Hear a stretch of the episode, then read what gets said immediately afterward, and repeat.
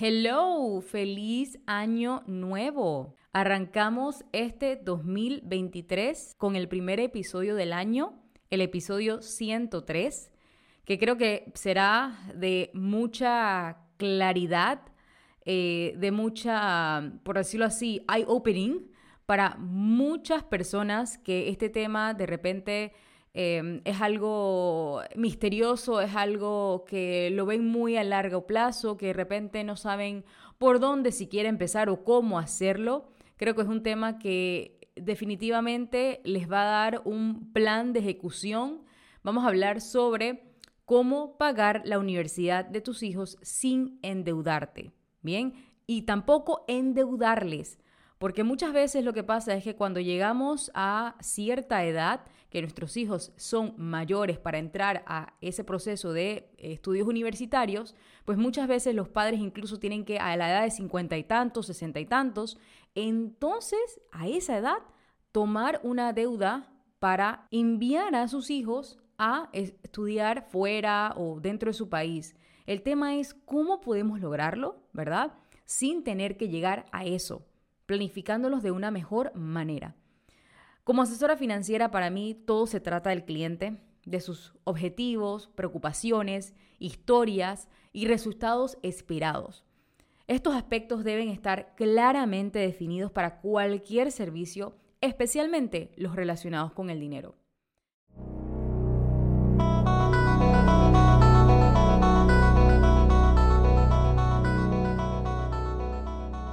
Hola, soy Sofía Rodríguez, coach financiera y asesora de inversiones. Si quieres aprender acerca del manejo del dinero para lograr unas finanzas personales saludables, en un idioma sencillo, práctico y sin tabús, estás en el lugar correcto. Este es el podcast de Finanzas con Sofía. Empecemos. He trabajado con muchas personas para apoyarlas y guiarlas en sus decisiones financieras y de inversión. Cada cliente ha dado lugar a una experiencia diferente para mí, una conversación diferente y una historia diferente de la cual aprendo. Hoy te quiero hablar de una de esas historias y de los pasos de una familia hacia una educación libre de deudas. Encontrar a alguien a quien confiarle tu patrimonio y el crecimiento de tus inversiones no es cualquier cosa. Pensar en a quién contratar para que te acompañe en tu viaje financiero puede hacer que se te revuelva un poquito el estómago y que tu imaginación se haga el cargo del resto. Idealmente, deseas confiar este trabajo a alguien que te brinde la capacidad de recostarte y pedir una piña colada en una hermosa playa. Para hacer realidad este sueño, no solo deseas trabajar con un profesional, sino que un asesor que administre prudentemente tus metas y activos financieros. Esa es mi misión, ofrecer soluciones y estrategias que coloquen a cada cliente en una mejor posición que cuando nos conocimos.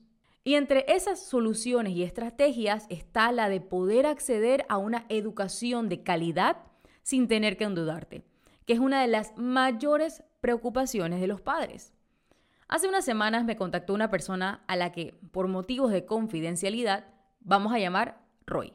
Venía recomendado por una clienta y quería ayuda para trazar un plan financiero concreto para su familia. Formada por él mismo, de 39 años, su esposa Mari, ambos son médicos, y sus dos hijos, Mateo, de 7 años, y Lili, de 3. Son personas que generan buenos ingresos y dedican en esta etapa de sus vidas quizás mucho tiempo a su trabajo. Ellos me decían que sentían que no le estaban dando propósito a su dinero, no tenían un plan hacia dónde querían ir financieramente y no querían seguir perdiendo el tiempo sin ver realmente un avance concreto en sus metas y sueños para su familia. Una de las prioridades que trabajamos fue crear un plan para tener un retiro cómodo, en el cual se visualizan trabajando, pero con mucha más calma, menos prisa y más disfrute en donde el dinero no sea una preocupación. Además de esto, ah, por supuesto, al ser padre de dos niños, el cómo pagar su educación universitaria era algo que les inquietaba. Roy y Mary aspiraban a tener más claridad en este tema, ya que querían garantizar que sus hijos tengan una educación libre de deudas e incluso no tener que endeudarse ellos a una edad avanzada para poderles apoyar por falta de planificación. Al final de nuestra sesión, Roy y Mari tenían esperanza y claridad al contar con un plan financiero concreto para dos de los principales hitos de su vida familiar. Este caso me inspiró a hacer este podcast porque así como con ellos quisiera que muchos padres pudieran, puedan prepararse para lo que es uno de los mejores legados que podemos darle a nuestros hijos, su educación y un futuro más seguro. La importancia y el coste de la educación. Aquí he escuchado decir cosas como, no importa lo que hagas en la vida, no importa qué sueños quieras alcanzar, si tienes un diploma que te respalde, estarás siempre seguro. Pero lo que no te dicen es el precio asociado a ese diploma. CNN en español redactó un artículo muy interesante sobre cuánto cuesta estudiar una carrera en Estados Unidos. Supone una cuantiosa inversión y muchos estudiantes optan por pedir préstamos estudiantiles para afrontar el pago de las matrículas que, tanto en las universidades privadas como en las públicas, sigue siendo mucho más alto que en otros países de Europa y Latinoamérica. En Estados Unidos la deuda estudiantil ha alcanzado proporciones epidémicas, afectando a más de 45 millones de estadounidenses, cuyos préstamos ascienden a 2 trillones de dólares. Muchos de estos jóvenes que apenas tienen 17 añitos, toman una de las decisiones más importantes de su vida sin saber las consecuencias, empeñando su futuro sin saberlo. Salen de las universidades arrastrando una cantidad de 40, 60, hasta más de 100 mil dólares en deuda estudiantil. Pero ¿cuánto vale estudiar una carrera en Estados Unidos? Todo depende del tipo de universidad a la cual quieran asistir, pública o privada. También influye la carrera que elijan y a qué estado decidan ir a estudiar. Además, hay que tomar en cuenta los gastos de libros, del alquiler de vivienda y la alimentación. A continuación te doy una idea de lo que cuesta la educación superior dentro de este país. Investigando encontré que la organización Education Data Initiative en la página educationdata.org, donde un pequeño equipo de investigadores tenía la misión de recopilar datos y estadísticas sobre el sistema educativo de Estados Unidos y organizarlos de manera accesible y completa. Según el último estudio, actualizado a octubre del 2022, el costo promedio de la universidad en los Estados Unidos es de 35.551 dólares por estudiante y año, incluidos libros, suministros y gastos de la vivienda diaria. Esto significa lo siguiente. Aquí pueden ir o pausar o anotar datos que voy a ir diciendo. El costo promedio de la universidad se ha más que duplicado en el siglo XXI. Este es uno de los negocios que tiene mayor inflación en la historia, con una tasa de crecimiento anual del 7.1%. Imagínense. El costo promedio de asistencia para un estudiante que vive en el campus de una institución estatal pública de cuatro años es de 25.707 por año o 102.828 durante los cuatro años. Los estudiantes de otros estados pagan 43.421 por año o 173.684 durante cuatro años. Los estudios universitarios privados sin fines de lucro pagan 54.501 por año o 218.000 durante cuatro años. Si bien Cuatro años es el periodo tradicional para obtener una licenciatura.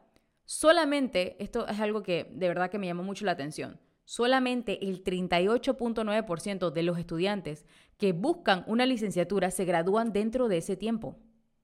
Eso quiere decir que el 96.6% de los graduados confirmados de licenciatura se gradúan dentro de los seis años, llevando el costo promedio de asistencia de seis años a 213.300 dólares.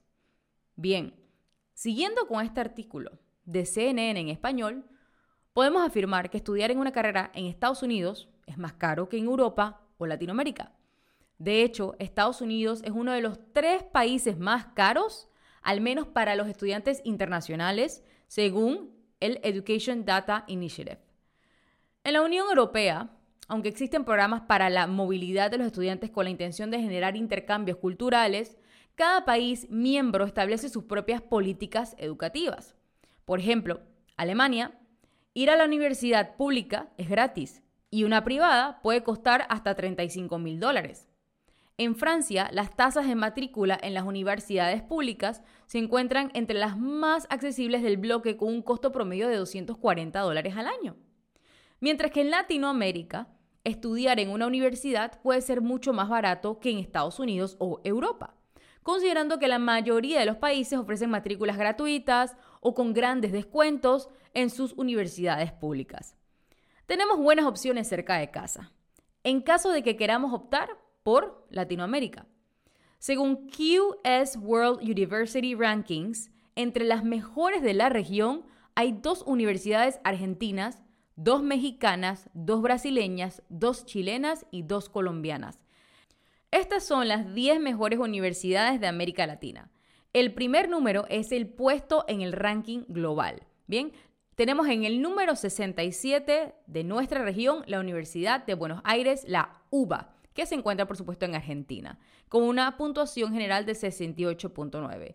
Y le siguen dentro del ranking otros nueve puestos eh, que lo conforman México, Brasil, Chile eh, y Colombia, ¿verdad? Voy a dejarles las listas simplemente para que puedan ojearla un poco más en la descripción del episodio. En fin, opciones hay muchas y siempre y cuando hayamos creado los medios económicos para poder escoger la mejor que encaja con el presupuesto. Y para que puedas hacerlo, te doy seis pasos para una educación de calidad sin endeudarte. Estos son los pasos que he recomendado seguir a Roy y a Mari para garantizar que sus hijos tengan una oportunidad de educación libre de deudas. El paso número uno es definición del objetivo.